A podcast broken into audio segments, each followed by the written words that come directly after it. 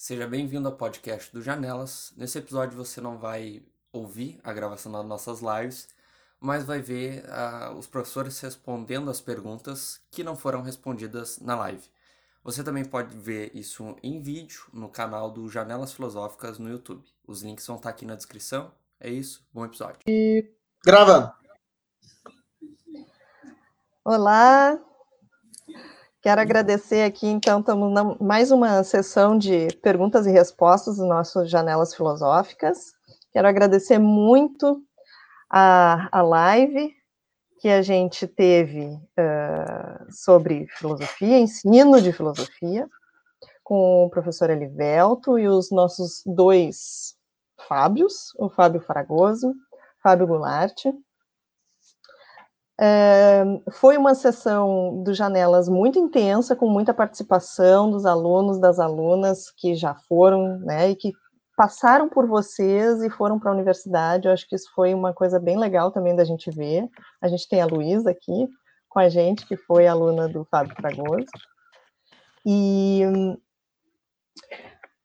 quero uh, agora, então, introduzir só essa parte. Eu estava no backstage do, do, do, da sessão, do, da sessão do Janelas, e agora a gente vai ter a sessão de perguntas e respostas, porque sempre sobra algum, alguma pergunta, e a gente faz então uma sessãozinha, uma rapidinha assim, 30 minutinhos, 40 minutinhos, no máximo, só para contemplar as perguntas que foram feitas e não foram respondidas na hora.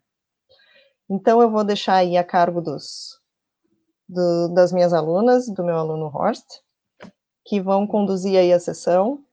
Uma boa sessão para vocês. Um abração e muito obrigada pela presença e pela participação aqui no Janelas. Muito obrigado. Obrigada, senhora. Fortes, pergunta na tela. Fábio Fleck pergunta ao professor Fábio Goulart: Como se dá o nosso contexto político atual dentro da sala de aula? Beleza, eu vou dizer que assim, assim como tem uma, uma polarização clara e evidente fora, ela é, respinga também dentro da sala de aula, principalmente ensino médio, né? No fundamental não tem tanto esses posicionamentos políticos, mas no ensino médio, sim. E só que é interessante que tu observa uh, que são poucos alunos na esquerda e na direita, vamos dizer, que se manifestam assim, que fazem essa polarização na sala de aula a grande maioria está interessado em coisas mais imediatas e mais ligadas à adolescência.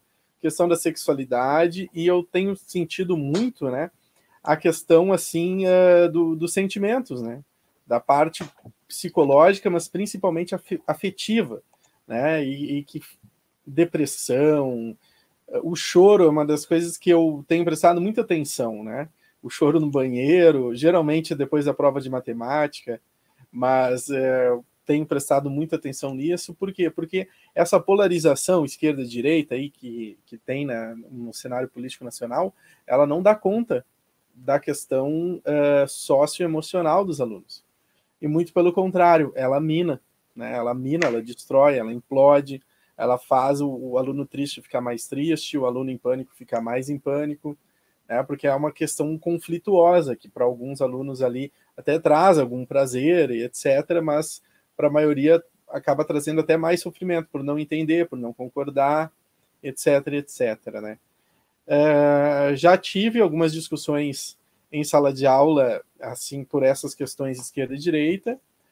Claro que ainda dentro do, do currículo, né, uh, cabe a filosofia ensinar sobre as ideologias, né? Então, de certa forma, eu consegui fazer isso se tornar uh, assunto da aula e tratar de forma acadêmica, e a gente ir nos autores, né, Destutt de Tracy, uh, Karl Marx, uh, Habermas, né, trabalhar ali o mapa das coordenadas e etc., para tirar do, do campo da, da, da discussão ideológica e trazer para o campo da discussão filosófica e tentar amenizar uns poucos ânimos algumas questões implodem, né? Ah, falar de aborto, é, falar de, de, de, vamos dizer assim, temas que seriam muito interessantes se tu quer tocar fogo na sala de aula, né?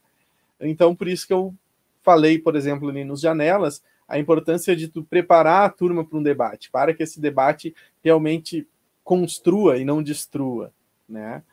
Então, temas que a gente sabe que vão pegar esses extremos polarizados, a gente tem que ter uma sensibilidade muito grande para construir com a turma um, um, um, momento de debate que seja saudável. Se tu simplesmente querer se aproveitar de um calor, de alguma coisa que aconteceu fora da sala de aula e, e jogar aquele tema ali para eles debaterem, acaba se tornando algo muito feio, uma discussão muito infrutífera. Enquanto professor, eu creio que a gente tem que evitar isso, tá?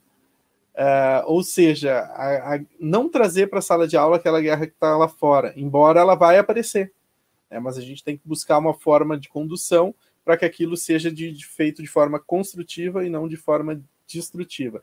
Até porque, como eu disse, na minha visão, a maioria dos alunos não está nem ligado com essas questões e até se perturbam pelos dois extremos barulhentos ali, que se deixar eles fazer barulho, eles tomam conta da situação e aí a aula vai para as cucuias, né?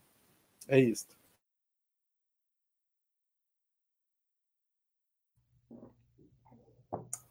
Posso complementar? Tá. O outro Fábio. Posso? Bom, é, como, como o professor Fábio falou, existe essa polarização e volta e meia ela surge, é, é meio que inevitável surgir no ambiente da sala de aula. Porém, é, a discussão política dessas, desses grupos polarizantes, tanto de direita quanto de esquerda, eles geralmente ficam no campo do senso comum, no contexto político, enquanto senso, enquanto viés do senso comum. E o papel da filosofia, como em qualquer questão, é não apresentar uma visão do senso comum, mas apresentar justamente uma visão filosófica. E por enquanto, até, até o dia de hoje, sempre que surge uma questão filosófica, aliás, uma questão política, no qual a gente coloca o olhar filosófico dos grandes autores, eu percebo que os alunos eles meio que tomam um choque de humildade ou um choque de vergonha até de se expor por ver que aquele posicionamento deles geralmente é vulgarizado são repetições de opiniões de, do que está no, no, de uma manchete que, fez, que teve popularidade no Facebook, mas geralmente elas não essas, essas, essas espetacularizações do discurso político uh, não, não aguentam o, quando a filosofia aparece de uma forma mais profunda vamos, vamos usar essa expressão mesmo, de uma forma mais profunda. E aí eles veem que a discussão é muito mais complexa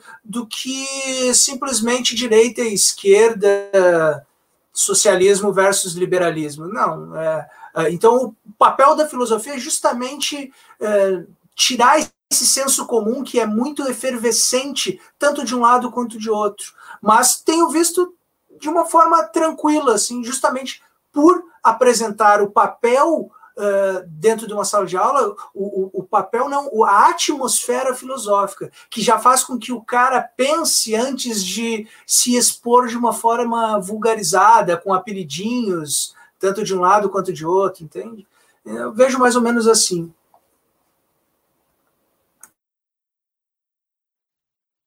Eu só queria complementar, acho que está muito bem exposto, que o papel da filosofia, na verdade, é ensinar a argumentar também, né? A, a fazer uma leitura crítica.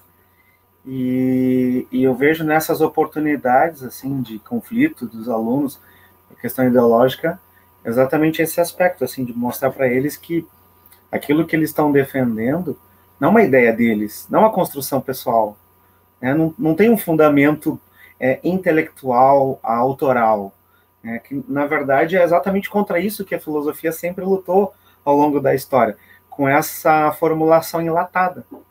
Então, exatamente como o, os colegas falaram, é, é, fazer expandir esse olhar sobre as questões políticas que a gente está discutindo aqui, esquerda e direita nesse momento, mas tem outras raízes muito mais complexas, né? tem outros conceitos que, tão, que estão por baixo e que a gente está ignorando. É, e aí essa ideia, por exemplo, é o primeiro conceito que as pessoas não pensam, né? É o bem comum. A gente fala, fala de política, mas não fala de bem comum, por exemplo. Né? Então, é o, o bem de um grupo ou o bem de outro grupo, mas não o bem comum. É isso. Muito bem. É, a gente tem que dar uma aprofundada na, no conhecimento, senão vira discussão de Facebook, né? Próxima pergunta. Marcel Mota pergunta ao professor Elivelto. Como tratar sobre a filosofia oriental dentro da sala de aula? É, obrigado pela pergunta, Marcel. Uh, é, esse é um desafio. Né? Primeiro, porque a gente tem uma resistência natural a, ao que a filosofia oriental representa. Para muitos autores, como a filosofia medieval não é filosofia, a filosofia oriental não é filosofia. Mas enquanto pensamento crítico, enquanto ah, é, sistema é, ético e enquanto sistema político, a gente consegue encontrar tranquilamente bases que a gente pode comparar, por exemplo, com Aristóteles. Né? É fácil achar paralelos entre Confúcio e Aristóteles e achar paralelos entre Heráclito e Lao Tzu. Então, é possível fazer isso muito tranquilamente. Mas na escola, eu acredito que a gente tem que ter algumas maneiras de fazer isso. Por exemplo, eu gosto muito de usar anime. Eles adoram animes. O anime ele é completamente rico de é, questões culturais, mas principalmente de questões existenciais. E essas questões existenciais, embora a gente tenha culturas diferentes, elas têm é exatamente por tratar da, da essência humana, elas têm pontos é, de convergência muito importantes. É, mas eu acredito que é importante é, utilizar outras ferramentas, mas aí o professor tem que se instrumentalizar. A gente não tem formação na universidade. Né? Eu, eu gosto muito de cultura chinesa, embora não fale a língua, estude, mas não fale, porque é muito difícil. Uh, gosto muito, por exemplo, de, fa de fazer oficina de chufá com os alunos. Chufá é a técnica da caligrafia, porque na verdade eu, eu tento mostrar para eles que todos os princípios da cultura oriental está no jeito de fazer o traço da letra. É, atividades físicas, como Tai Chi, por exemplo, também é uma outra ferramenta, mas isso só dá para terceiro ano se no fundamental nem pensar, né? É, é, muito complicado, a gente tem que entender o ambiente, tem que criar uma trajetória para isso, é a minha visão, assim. Mas, principalmente, o grande desafio para ensinar a filosofia oriental é que tem que criar material. Não tem material pronto. Vai ter que inventar, descobrir, é, usar trechos de livros, de animes, é, buscar elementos de textos que, né, é, que possa fazer a comparação. E por que, que eu gosto? é, só para finalizar. Eu gosto porque tem uma linguagem muito diferente da nossa, e por ser muito diferente, o seu ouvido ele para na hora. Você tenta entender o que o outro está falando, de tão diferente que é, apesar de falar a mesma coisa. Às vezes o jeito poético, sintético, é, lembra muito Nietzsche, assim, é, faz você ficar pensando naquilo, e muitas vezes a resposta ela não tem uma resposta como um tratado aristotélico. A resposta é uma construção é, pessoal, é, e aí já se aproxima um pouco mais do existencialismo. Mas tem que produzir material, acho que esse é o grande. E testar, testar, ver se vai dar certo, para cada idade ter uma demanda. É, é isso. Alguém gostaria de complementar? Pode falar, Fragoso. É, como o professor falou, né, o professor Elivelto falou, nós não temos material, né? sobre a, a, o modo de pensar oriental. Mas algo que, é, contrário ao que o professor falou, eu tenho aplicado algo que, que é do pensamento oriental, que é um, um, um, uma atenção toda especial ao corpo, ao como eu posso exigir posturas se a gente afastar o corpo do processo do conhecimento? Então, o professor Rivaldo falou do Tai Chi, eu utilizo, não Tai Chi, né, mas utilizo um, um, um, momento de meditação, uma meditação zen budista mesmo, com os pequeninhos. E o resultado, antes de começar a aula, e o resultado é maravilhoso. Eu estou há dois anos fazendo testes é, de utilizar esse, essa tática de faz, fazer uma, uma meditaçãozinha antes de começar a aula e dias que eu não faço. O resultado é, é espantoso. Assim, no, no dia que tem a meditação, a aula flui, parece que eles centram, e esse é seria o objetivo, né? E quando né, um Deus nos acuda.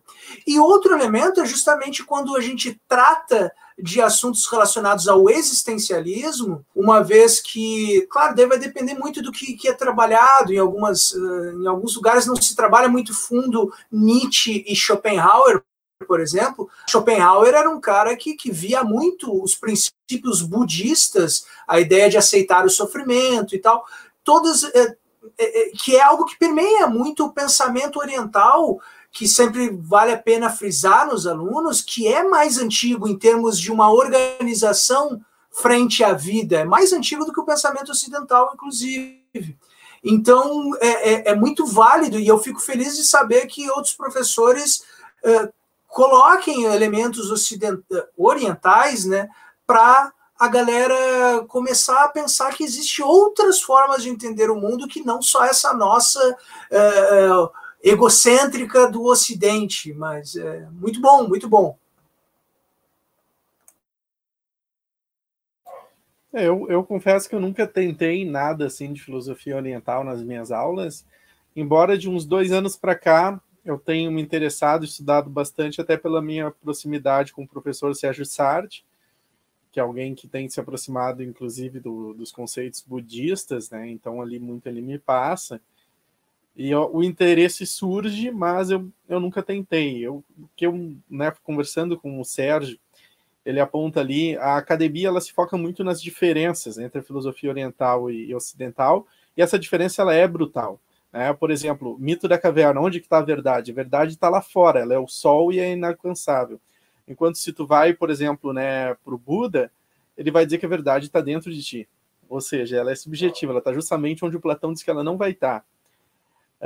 Uh, enquanto a filosofia ocidental sempre se preocupou com grandes questões universais, tanto é que em vários manuais né, fala a busca da verdade universal como a filosofia, os orientais estavam mais interessados em, em, em questionamentos uh, mais subjetivos para transformar a vida do indivíduo e, consequentemente, da sociedade né?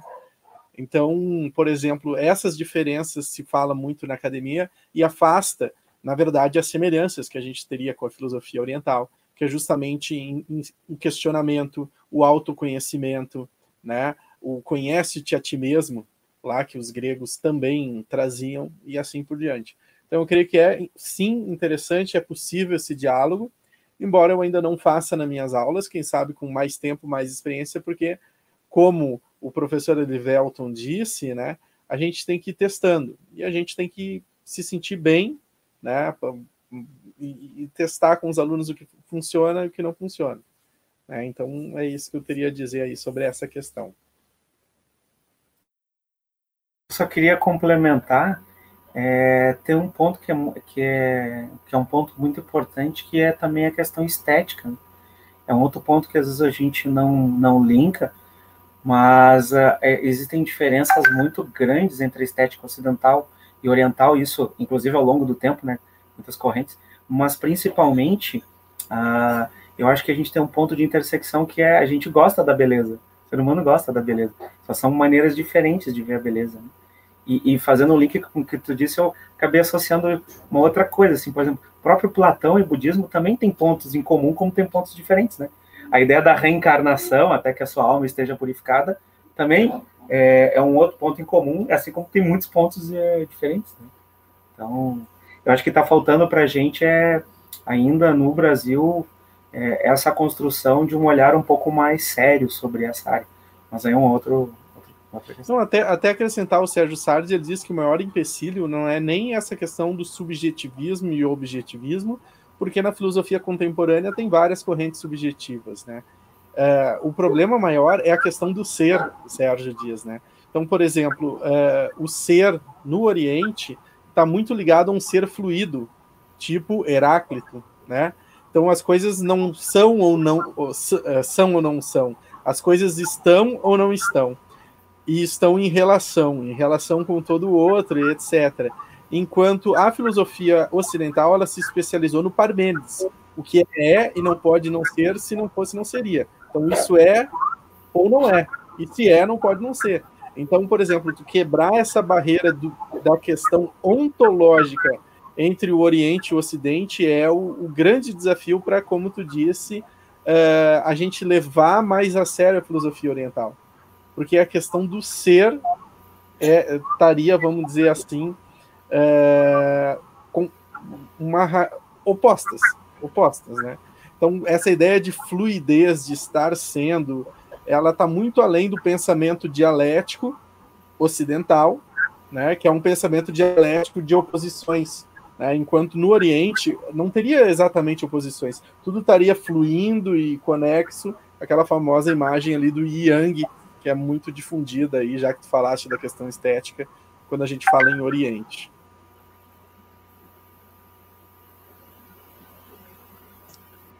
Mais alguma colocação, alguém? Tá. É, próxima pergunta. O Thiago de Leon pergunta como conciliar os conteúdos cobrados no Enem com a construção de uma aula, com a condução de uma aula reflexiva que produza de fato a construção de um senso crítico. Uh, acho que podemos começar com o Fragoso, depois uh, o Goulart e daí por fim o Olivelto. Ah, isso vai depender da, da, da, didática de cada professor. É, é bem possível, depois que, que uh, com tempos de, digamos, com, com cancha, né, como se fala popularmente, com tempos dando aula, é possível sim pegar a, a parte burocrática do conteúdo ali para passar numa prova, num concurso, mas ainda assim torná-la interessante.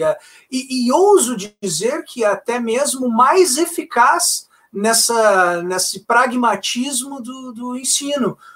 É, acho que não, não, não há muitos mistérios, porque ele vai ser trabalhado com a mesma seriedade que todos os outros assuntos.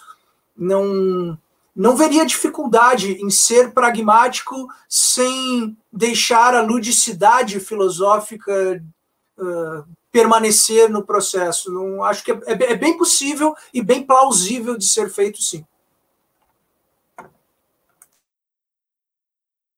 É, eu, eu vou na mesma linha, eu costumo, eu costumo ser até meio assim, meio intolerante aqui nessa questão. Uh, volte e meia se faz essa questão. Ah, ensinar para a vida ou ensinar para o Enem? Cara, para mim, o Enem faz parte da vida. E o Enem muda vidas. A minha vida foi transformada devido à nota que eu tirei no Enem. Eu era lá do Rubem Berta, minha mãe dona de casa, meu pai mecânico, né? E foi a nota que eu tirei no Enem que me permitiu realizar o sonho de ser filósofo, né? Então o Enem muda vidas, ele transforma vidas, ele faz parte das, das vidas. E no caso de filosofia, tá? Uh, primeiro, que as questões do Enem, elas não são, elas não pedem um, que tu domine o conceito.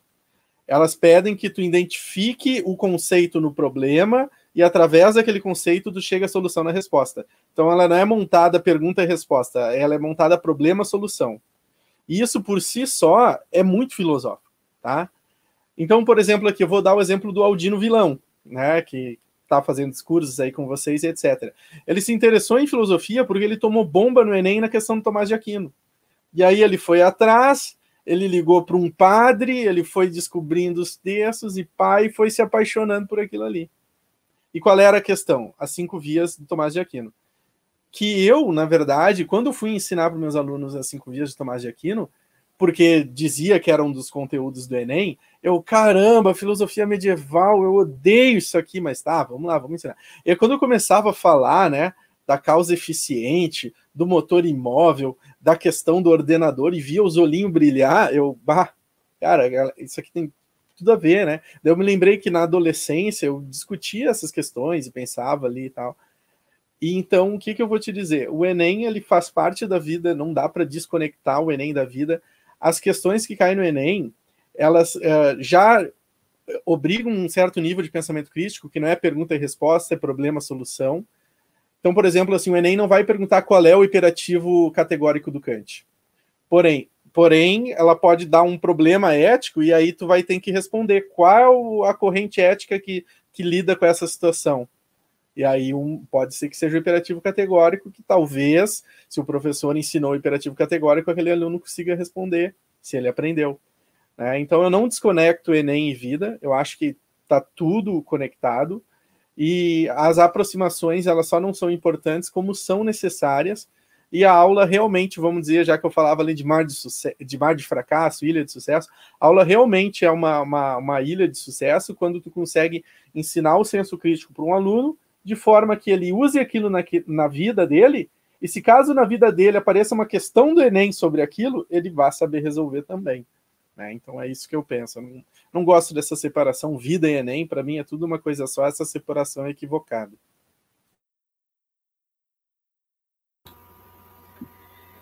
É, bom, uh... obrigado. É, eu penso que às vezes a gente fala assim, né? Ah, filosofia é só refletir, não precisa saber nada de cor ou e, a, entender a fundo. Se você conseguir ter um referencial na sua memória que você construiu durante a aula, porque aquilo fez sentido, aquilo você conseguiu conectar com a realidade, isso vai facilitar muito na hora da prova. Às vezes, aquilo que para algumas pessoas torna três opções uh, válidas, de resposta numa questão do Enem, para a pessoa que tem uma memória parcial daquele conteúdo, e quando eu falo memória não é decoreba, porque essa não é a função da, da filosofia, mas você, ao conectar com algo da realidade, aquilo fica guardado em algum lugar, ou quando você usa no debate com as pessoas, aquilo se incorpora ao teu discurso, torna muito mais fácil. Então a gente tem que fazer com que o aluno ele não perca de foco a ideia de desenvolver o senso crítico, sua liberdade intelectual, mas ao mesmo tempo ele não não não cria aquela ideia de não dar é, nome aos bois, né? Quem falou tal frase é essencial numa escola seria importante você ter uma ideia, né? É, para não acontecer como é, que me incomoda muito assim essa questão de, de dar o um mérito, né? É, você pega lá uma frase, ah, é, sei lá. Uh, Princípio do terceiro excluído, estabelecido pelo Einstein como uma base da lógica. Poxa vida, né? O que, que o Einstein tem a ver com o princípio do terceiro excluído? Isso está lá na Grécia. Né? Então, a gente vê isso muito forte na internet. Então, não, não é encher o aluno de conteúdo porque ele não vai ser um filósofo, no sentido acadêmico, só se ele desejar depois. Mas ele tem que ter alguns instrumentos como referencial para ir se guiando, não ficar totalmente perdido, né? Uma sopa de conceitos, nomes, datas. E, na verdade, eu penso muito em formar um certo esqueleto, que a pessoa pode, possa, pelo menos, identificar alguns elementos. Acho que isso é importante e dá para ser feito sim. Né? É só a gente, durante é, aquela ideia de colocar o nome da pessoa quando está falando no quadro, às vezes a frase que a gente coloca, o aluno que às vezes vai lá e escreve aquilo, aquilo fica. Né? Numa ação muito simples, e que a gente fez isso muitas vezes na, na sala de aula, grifou um livro. Então, é, também não vejo problema. Acho que a gente tem que é, harmonizar essas coisas, até para que faça bem para o aluno nesse primeiro momento, né? Que é o Enem. E continue fazendo bem depois. Muito legal. Vamos para a próxima pergunta.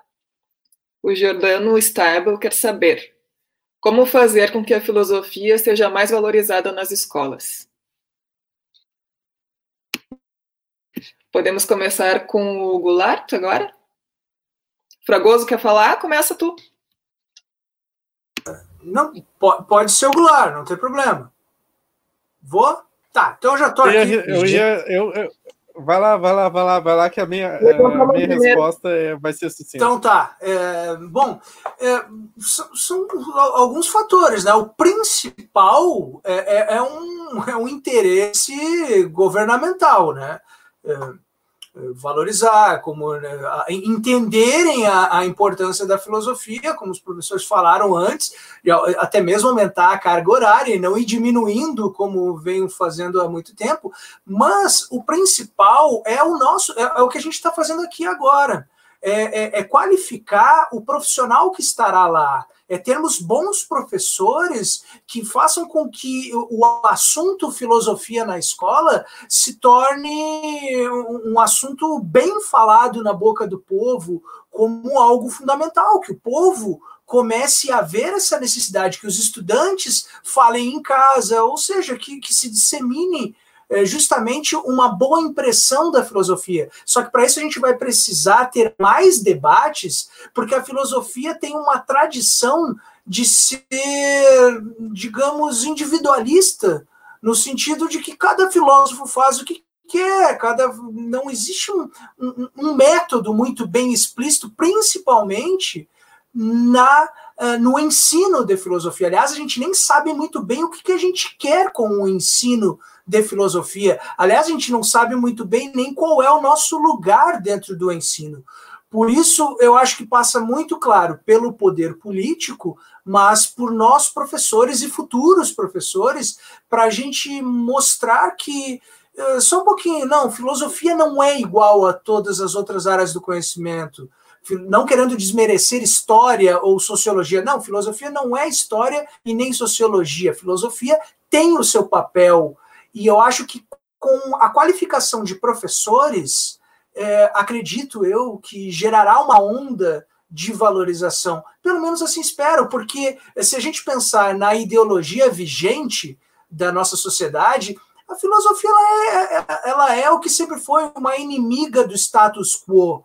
Então, dependendo da ideologia política que tiver no poder, é, é, é falaram ali, é, é, é, não saber se a gente ter influenciado um aluno a entrar na, na universidade para estudar filosofia, se isso não, em determinados contextos, isso é maravilhoso. Em outros, é, é motivo de, de um certo lamento né, quanto ao futuro. Mas é basicamente isso que, que eu vejo dessa situação.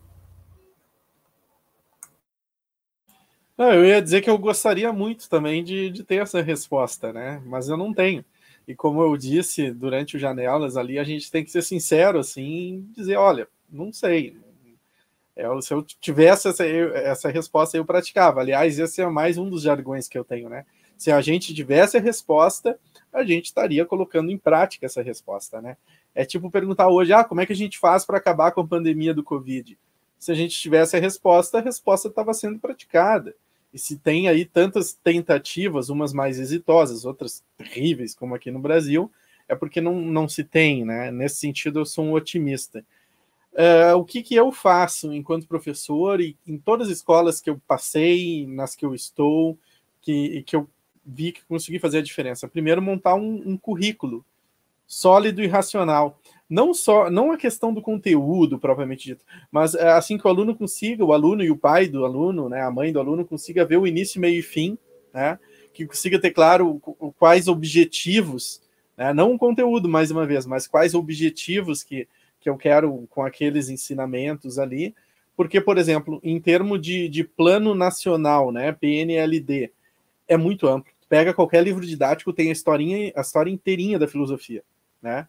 É, claro que com o tempo, eu pesquisando as questões do Enem, eu fiz um levantamento, puxei desde 99 todas as questões do Enem que caíram em filosofia. Aí eu consegui ver que realmente o que cai são os autores mais dentro da curva, embora, por exemplo, já caiu no Enem ali uma questão de. É, como é que é o nome do, do, do professor Zizek, né?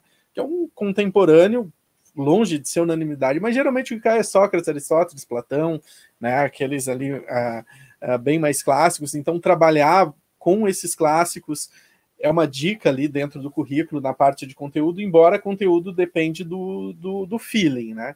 Para ver o que, que tu vai avançar, onde que dá para avançar, onde não dá para avançar. Então, o currículo ele tem que ser baseado muito mais em objetivos, mas um bom currículo com início, meio e fim, fique claro para o aluno e para os pais do, do, do, aluno, eu vi que isso faz diferença naquele microcosmos para valorizar a filosofia, tá? Mas no, no macrocosmos, aí eu não tenho a resposta, eu não sei. Olha, mas claro, eu acredito, valorizar o profissional, qualificar o profissional. Hoje, assim, a maior parte dos professores de filosofia não são formados em filosofia. Obviamente, isso impacta bastante. Quando eu comecei em 2009, era terrível, porque eu, por exemplo, o Estado o primeiro concurso de filosofia foi 2012, tá? Em 2009 entrou a obrigatoriedade, eles pegaram qualquer professor que quisesse, fez um cursinho de, de, de, de seis meses para sair ensinando filosofia, sem um currículo, com um PNLD que era universitário, sabe? Então, assim, esses, os primeiros anos de filosofia ali queimaram o filme da filosofia para o grande público, né? Porque não houve o, Estado, ah, vou botar a obrigatoriedade na filosofia, oh, que legal, mas não houve um planejamento para isso. E foi bem trágico, assim, na verdade. Então, assim, ó, ó, eu queria muito ter essa resposta nível de macrocosmo. O que eu faço, no mínimo, é isso, né? A questão ali do currículo e já faz toda a diferença, a meu ver. Agora, num macrocosmos, assim, nossa, a gente é de um país que não tem cultura de filosofia. A primeira faculdade de filosofia é no século XX, né? A escola de Recife, que aliás era muito boa, por sinal. Mas depois o que que tu tem? Uh, tu tem a ditadura, que bem dizer, não proibiu a filosofia, mas proibiu filosofar, que foi muito pior, né? Uh, tu tem uma presidência da República hoje que só fala mal da filosofia e nem culpo, porque não estudou na escola, né? E hoje, quando fala em filosofia, fala com um guru astrólogo lá que ensina tudo errado. Então, obviamente que não vão gostar da filosofia, né? Então, eu acho que assim, eu gostaria muito de ter essa resposta, porque ela mudaria, inclusive, a minha, a minha vida, a minha qualidade de vida e de todos os profissionais da filosofia, diremos assim. Muito bom. Quer falar, professora Livel? É bem rapidinho, acho que o pessoal já falou praticamente tudo, né? Eu só fiquei pensando que é, eu concordo, assim, é, tá tudo muito complicado para a gente construir um caminho mais tranquilo para valorização da filosofia. Mas só tem um caminho possível, que é a gente trabalhar com afinco, qualificar melhores pessoas né, e dar alguma projeção dentro dos resultados, dentro da fala dos alunos, dentro da modificação das vidas, né, dentro da compreensão da realidade, lá em cada sala de aula, em cada aluno, não tem não tem como fazer algo muito maior do que isso, me parece nesse momento. Mas se a gente já fizer isso, né, se a gente começou muito mal em 2009 é, com a filosofia, e aí você estava falando, eu me lembrei de um caso que foi muito complicado porque eu tenho uma amiga que ela passou no estado em artes, formada em artes, e ela, na época, eu já dava aula, e ela chegou, olha, eu vou dar aula de filosofia. Eu, como? É, me dá umas dicas aí, porque eu vou dar aula de filosofia. Eu disse, puxa vida, né? Isso vai ser complicado. Ela falou, não, no estado tá assim. Tu é concursado, tu vai dar aula do que tu quiser. E eu não vou dizer o nome da instituição, mas muito grande de Porto Alegre, do estado. Né? Instituição. É, e ela teve essa experiência muito dolorosa, porque não era a área dela. E e me parece que é isso, assim, se a gente puder dar alguma projeção com trabalhos importantes, é, atuar né, em questões importantes da, da sociedade, com esclarecimento, como é, a própria desigualdade social, preconceito, que também são elementos que a filosofia trabalha, é, eu acho que já vai dar uma visibilidade, porque a gente, se a gente não pode começar macro, pode começar micro, mas para isso precisa ter formação de, de bons profissionais, né? É, que estejam realmente querendo levar à frente, que é difícil definir filosofia, né? mas é, talvez a gente possa definir como esse processo reflexivo, que a gente queira levar à frente esse processo reflexivo. O ser humano olhar ele mesmo e, e o que está à volta e tentar dar sentido a isso. Né? É, na verdade, esse é, o, é essa, essa impalpabilidade das coisas enlouquece até gente que é da área, né? Você não agarra nada assim, muitas vezes é está tá se sustentando no, na lógica, no, no, no, bom senso. E, e para aqueles que estão começando, acho que esse é, o, esse, esse é a nossa, nossa contribuição. Assim. É, acredite no seu trabalho, organize ele, faça com seriedade, trate, trate o outro como um ser humano que merece o seu melhor, e os frutos virão, de alguma maneira virão. Ah, que legal. Tem mais uma pergunta? Daniel Oliveira. O Daniel. Quer fazer? Ah. Pode ir, pode ir. Como montar uma boa aula tendo 30, 40, 40 turmas? Essa foi a pergunta mais difícil, hein?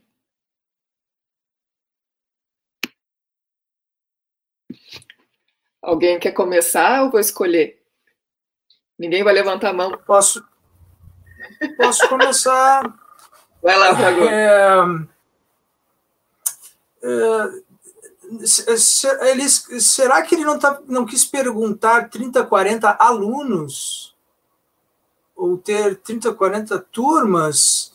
Eu não sei, porque assim, ó, é, o, o, problema não é montar uma boa aula para muitas turmas, o problema é tu corrigir tudo o que tu, o que tu trabalhou nessas 30, 40 turmas. Agora, né? Vamos, vamos, vamos, pensar 30 turmas de 30 alunos, 900 alunos. É uma, é uma boa média. É, uma boa, boa média. média. 30 de 30 é uma boa média para a gente pensar. É. Assim, ó, é, é, eu acho que o professor de filosofia ele está acostumado a ter muitas turmas, porque para conseguir preencher a carga horária, ele vai acabar. Por exemplo, se ele tem 20 horas na semana, ele tem que ter 20 turmas, porque a gente dá um periodinho mísero um periodinho. Então, é, é, isso. Eu acho que é, como preparar uma aula para esse, esse, tanto de turmas, não vejo tanto problema, porque o professor ele, ele até quer esse trabalho de preparação de aula e, e de. É, é um desafio gostoso saber como vai é, surtir efeito em cada turma. Mas, claro que na, a gente perde qualidade do nosso trabalho na, na, nas, na, nos critérios avaliativos, né? Porque é difícil tu dar uma atenção a um argumento que, que pô, imagina, são muitos alunos, a gente tem, a gente tem vida também, né? Mas é, se a pergunta é como preparar uma, uma boa aula para uma turma com 30, 40 alunos, é, é aquilo do é aquela questão bem anterior sobre é, pensar nos problemas que virão. O professor, ele, ele quando ele, ele se propõe a entrar numa sala de aula, ele, ele sabe que é isso que vai ser esperado. Então, é que nem assim, ó, é, é só para dar um exemplo. Eu, tu, tu, quer me desarmar numa sala de aula? É eu entrar numa sala de aula onde a turma é toda bem comportada. Isso me, me desarma, eu não sei o que fazer. Eu não sei dar aula para uma turma toda comportada. Porque eu, o normal, o que eu já sempre me preparei é para eh, entrar numa zona de guerra, no qual eu vou ter que me virar nos 30 para conseguir a atenção da gurizada. Então, pensar numa aula com muitos alunos é o que a gente faz já, tanto no, no, no, no Estado quanto na rede privada, são turmas numerosas. Então, eu acho que a pergunta seria mais interessante é como fazer para dar uma preparar uma aula para 10 alunos? Isso eu já não saberia, porque a minha tática de guerra, entre aspas, no bom sentido, ela é preparada para várias turmas e contando com turmas com mais gente do que deveria ter em cada sala de aula. Eu, eu acho, como o, o Fábio falou ali, é uma certeza, assim, serás professor de filosofia no Brasil, é, terás 30 ou 40 turmas ou não pagarás suas contas, né? Porque assim, a pessoa pode dizer, não, vou dar 10 horas, recebo mil reais por mês porque eu tenho outra fonte de renda. Não é meu caso, né? Eu gostaria que fosse, mas não é. Então tem que assumir aí essa casa aí, entre 30 e 40 turmas, às vezes, se consegue brigar ali com a direção para ganhar um periodinho a mais, tu baixa para 20, 25 turmas, mas menos do que isso não vai. A qualidade se perde, porque a gente acaba que tem menos possibilidade de ouvir os alunos, de entender qual é a necessidade, a diferença de cada um, que seria o cenário ideal. Então acaba que a gente perde a qualidade. É, mas a gente, a aula em si, a gente monta boa, né? A gente monta a aula o melhor possível e tenta fazer as adaptações dentro do que a gente consegue fazer. Que nem eu disse, tu conseguir fazer a adaptação de turma para turma nesse cenário que a gente enfrenta, já é uma grande vitória. Já é uma grande vitória. O que, que eu aprendi com o tempo, tá? Que foi uma coisa que no início eu entrei errado e eu errei alguns anos. Logo que eu entrei, uma questão eu queria que todas as turmas avançassem junto, né? Isso facilitava muitas coisas, por exemplo, a marcação de uma prova, né? Então eu fazia um esforço danado para que todas as turmas avançassem junto. Então algumas eu adiantava, outras eu atrasava. E aí com o tempo eu vi que isso não, não era legal, não funcionava, prejudicava, eu me estressava, os alunos às vezes não aprendiam, e aí eu acho que melhorou muito a situação quando passei a ter a postura de respeitar o tempo de cada turma. E nossa, como é diferente, tá? Tem turmas que voam, tem turmas que ficam para trás, as, tem turmas que uh, fica aquele. Se tu faz as perguntas dinâmicas, assim, para os alunos estar respondendo, não funciona. Porque é aquela turma de silêncio do, de cemitério, porque eles têm um climão entre eles, sabe? São alunos que tu vê, tu vê no recreio o cara conversando, dando risada, mas chega na sala de aula, fica aquele climão, aquele silêncio, e aí tu, talvez, se tu fazer a pergunta mais no, no papel, mudar uma dinâmica, assim, tipo, uma pergunta que tu faria oralmente, de forma dinâmica numa turma, para aquela turma específica, tu vai fazer no papel individualzinho ali para eles botar, porque eles não se sentem bem falando uns com os outros. Já tem turma que é o contrário, aquela pergunta que tu ia fazer lá é, para eles escrever, é melhor tu fazer eles falando. Então, é, é, isso aí que vai tornando a aula melhor. Mas em si, o, o conteúdo, o planejamento é o mesmo em todas. Só vai executar no tempo e da forma que for mais adequada para aquela turma. Daí a coisa vai ficando boa. A parte de avaliação, como o colega ali disse, isso de ter 30, 40 alunos ferra. Porque olha só, se tu tem mil alunos, é mil provas para tu corrigir. Se cada prova tem 10 questões, são 10 mil questões para tu corrigir. Se tu faz as questões dissertativas, tu para de viver para corrigir 10 mil questões dissertativas. Tu, tu, perde a vida. Então, obviamente, tu vai ter que trocar para uma prova objetiva. Ah, e aí como é? Mas eu quero avaliar os alunos de forma dissertativa também tu vai ter que apelar para o trabalho em grupo, né? Que daí, por exemplo, ah, se tu pega, tu forma grupos de cinco, deu, tu já diminuiu por cinco o teu trabalho. Assim, tu torna a aula um pouco mais dinâmica, mas eu não tenho dúvida que perde em qualidade também no, no avaliar, né? No avaliar os alunos aí. Então é um pênalti, mas para a aula ficar boa, a dica é isso: tu faz um planejamento só e faz as adaptações de turma para turma. Evita se desgastar demais corrigindo infinitamente mesmo sabendo que isso vai a, a, impactar um pouquinho as avaliações, que a saúde física e mental do professor é muito importante também para boa aula.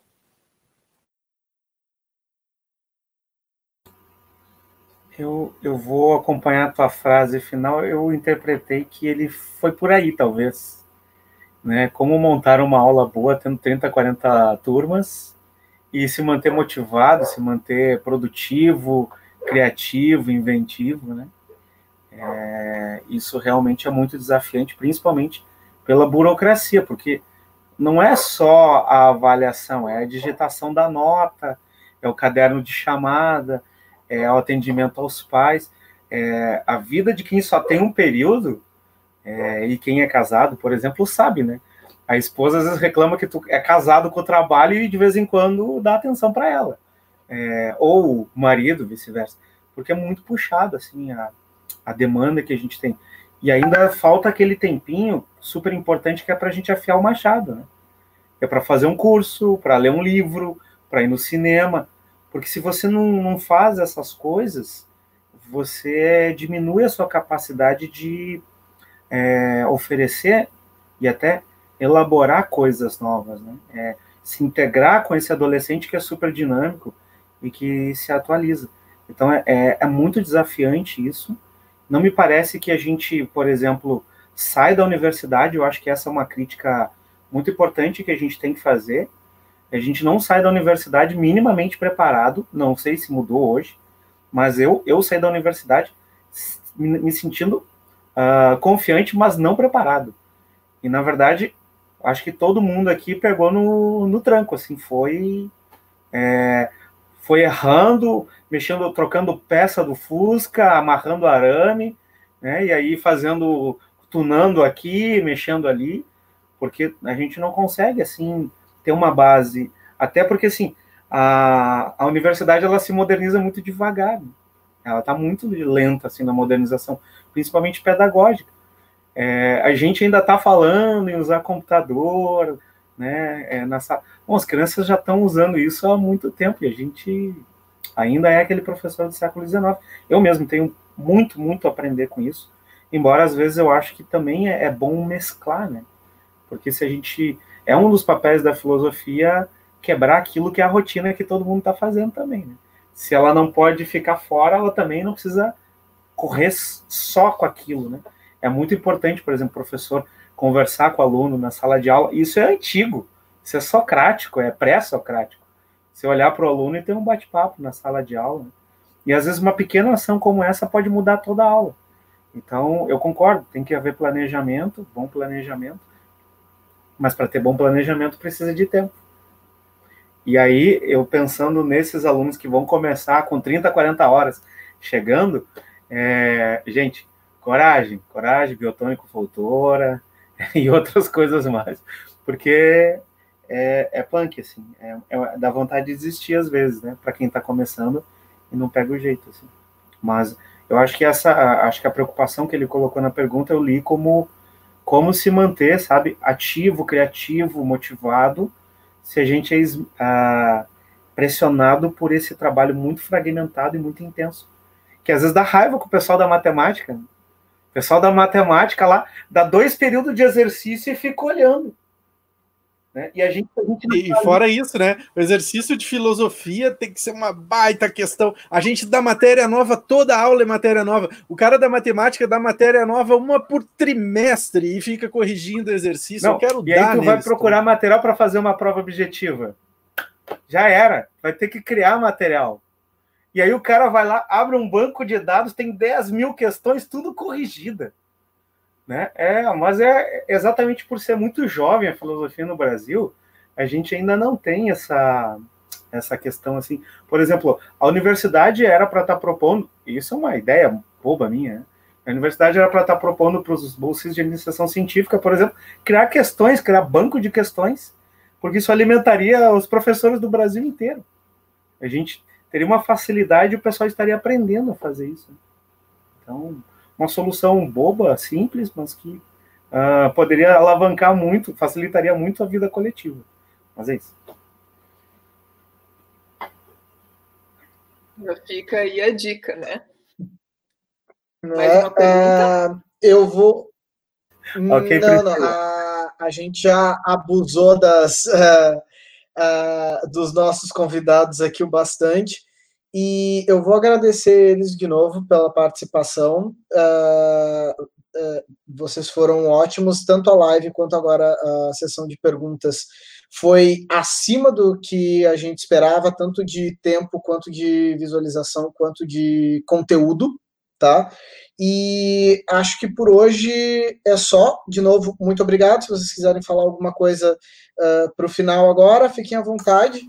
É, bom, vou, vou começar que eu comecei as últimas questões. Então, gente, muito obrigado, obrigado aos colegas aí, é, obrigado a, a Luísa, obrigado a Milena, que foram minhas alunas, ex-alunas, brilhantes alunas, por sinal, tiveram um ótimo professor, é claro.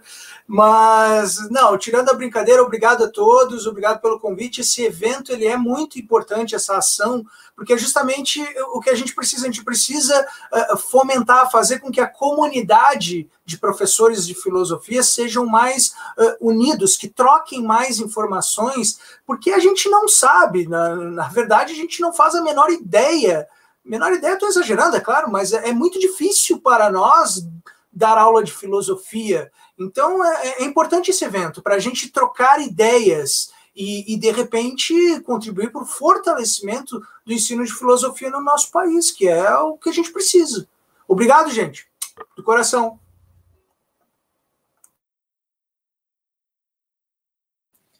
Isso aí, eu, mais uma vez, muita gratidão pelo convite. A Priscila me convidou. O restante do pessoal estou conhecendo, já foi uma, uma, grande satisfação. E é legal a gente ver que os dilemas que a gente enfrenta na nossa sala de aula com a nossa disciplina, os outros professores enfrentam também, às vezes em contextos completamente diferentes, né? Uh, o que mostra que sim, a gente tem que se unir, a gente tem que se fortalecer, a gente tem que ter mais esses espaços, porque a filo... 2009, a filosofia no Brasil de acordo com o ECA, ela não é nem, nem adolescente ainda, ainda é criança. Então a gente precisa cuidar dessa criança, porque senão vai vir um maníaco, um abusador e, e vai acabar com ela. Se não é esse que está aí, é outro que virá. Então a gente tem que estar tá atento, tem que estar tá unido, tem que estar tá forte e né, mais janelas precisam ser abertas. Olha, sou pura gratidão aí por essa janela filosófica aberta aqui pelos questionamentos, é, pelas perguntas e fico aberto também para novas oportunidades. Também convido todos, mais uma vez, a conhecerem lá as minhas páginas Filosofia Hoje, que eu abro espaços de diálogo ali semanalmente com live e faço né, o Jogando Filosofando quase todo dia e vou batendo um papo ah, em tempo real aqui com o pessoal que vai comentando, tá? Então, brigadão, até a próxima. Quero agradecer a oportunidade também, agradecer a todos os colegas é, que organizaram isso, a, aos dois colegas que ensinaram muito, me fizeram refletir bastante hoje sobre a prática filosófica. É, vejo uma visão muito, muito viva, muito animada, assim, muito bacana. Né? Acho que os, os, alunos de vocês tiveram muita sorte de receber tanto estímulo e tanta dedicação. Agradeço também alguns amigos que estão por aí, o Santiago, o João Paulo, o Marcel, uh, e, e desejar que esse espaço que foi aberto de diálogo com quem já saiu da academia e tem uma série de dúvidas e até insuficiências, é, tanto de conhecimento como metodológicas, é, se estreite um pouco mais. Né? É, quem sabe no futuro se pense num congresso, alguma coisa assim, para aproximar esses professores que estão na escola é, primária, né, é, no ensino fundamental e no ensino médio, com o conhecimento e as propostas que vêm da universidade. Não tem outra maneira se não manter esse vínculo ativo, né? Senão a universidade fica muito longe da realidade do professor é, em sala de aula. É, só tenho a agradecer e desejo a todos vocês aí um ano de paz, saúde e, se Deus quiser, superando é, é todas essas adversidades. Um abraço.